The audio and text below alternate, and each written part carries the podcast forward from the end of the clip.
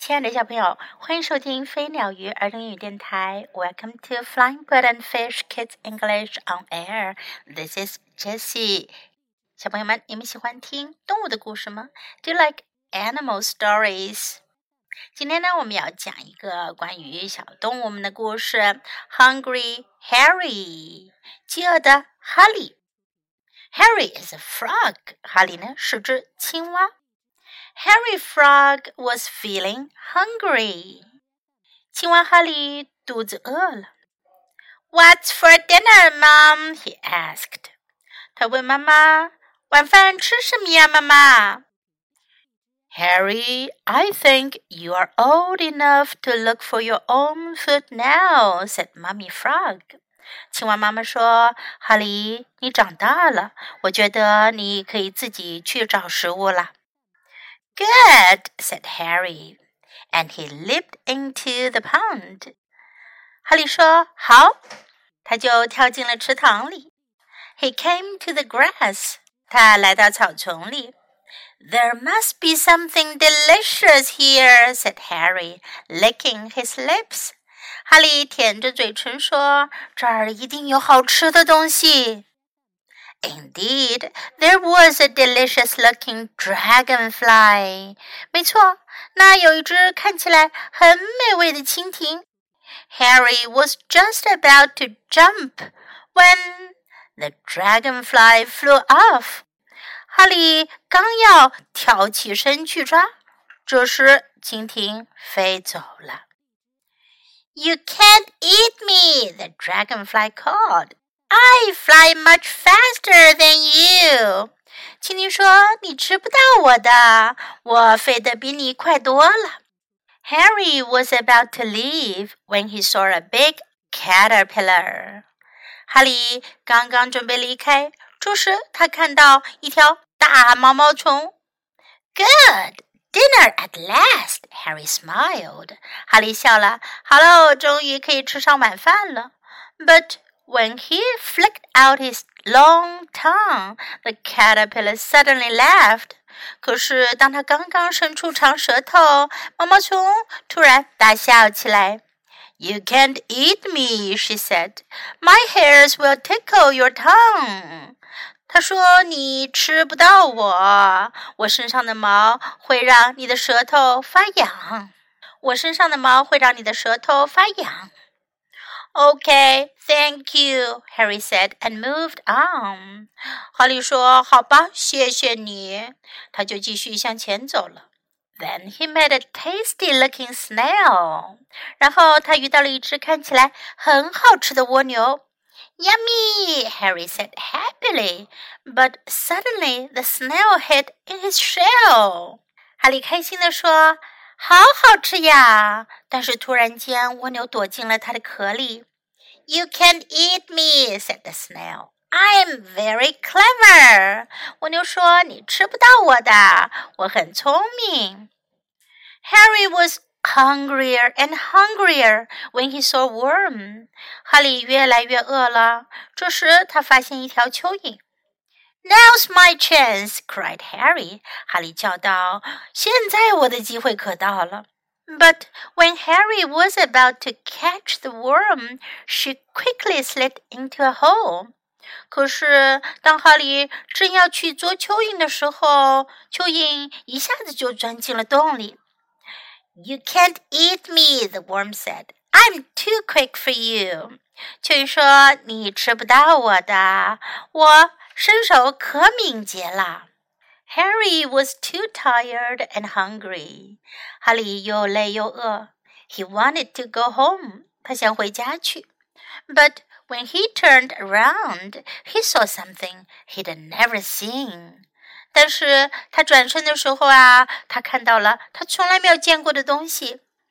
They didn't look too fast, or too tickly, or too clever, or too quick. 这些东西啊，看起来既不快，也不会挠人痒痒，也不聪明，也不敏捷。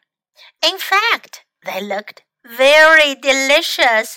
事实上，它们看起来美味极了。And there was enough for everyone，而且呀，有很多很多的，足够大家一起享用。原来呀，一桌子的点心在等着他们呢。Now let's practice these useful sentences in the story. What's for dinner? 晚饭吃什么？如果你在家里肚子饿了，可以问妈妈 "What's for dinner?" 晚饭吃什么呀？What's for dinner? What's for dinner? Good. 好的，Good. There must be something delicious here. 这儿一定有好吃的东西。there must be something delicious here. You can't eat me. 你不能吃我，你吃不了我。You can't eat me. I fly much faster than you. 我飞得比你快。I fly much faster than you. Fly 飞，fast 是快，faster 更快。Harry was about to leave. 哈利正准备离开。 Harry was about to leave. OK，好的。OK。Yummy，真好吃。Yummy。I'm very clever. 我很聪明。I'm very clever. Now's my chance. 现在我的机会来了。Chance，机会。Now's my chance. I'm too quick for you. 我很敏捷，你做不到我。 I'm too quick for you. Harry was too tired and hungry. 哈利又累又饿。Tired，累的、疲倦的。Tired。Hungry，饿的、饥饿的。Harry was too tired and hungry. He wanted to go home. 他想要回家去。He wanted to go home. Now let's listen to the story once again. Hungry Harry. Harry Frog was feeling hungry. What's for dinner, Mom? he asked. Harry, I think you are old enough to look for your own food now, said Mummy Frog. Good, said Harry, and he leaped into the pond.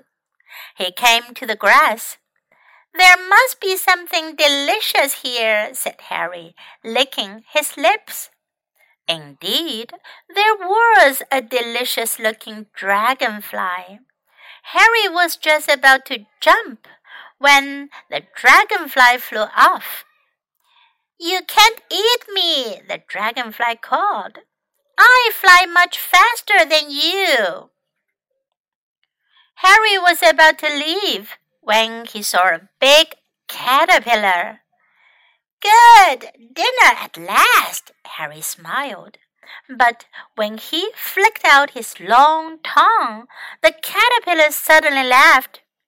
You can't eat me, she said. My hairs will tickle your tongue. Okay, thank you, Harry said, and moved on. Then he met a tasty looking snail. Yummy! Harry said happily, but suddenly the snail hid in his shell. You can't eat me, said the snail. I'm very clever. Harry was hungrier and hungrier when he saw a worm. Now's my chance, cried Harry. But when Harry was about to catch the worm, she quickly slid into a hole. You can't eat me, the worm said. I'm too quick for you. Harry was too tired and hungry. He wanted to go home. But when he turned around, he saw something he'd never seen. They didn't look too fast or too tickly or too clever or too quick. In fact, they looked very delicious and there was enough for everyone. 小朋友们，今天的故事听完啦。这次老师有一个问题要问你哦。I have a question here. Who is too quick? Who flew much faster than Harry? 是谁比哈利要飞得快得多呢？是谁呀？在今天的故事中，我们总共出现了有几种小动物的名称呢？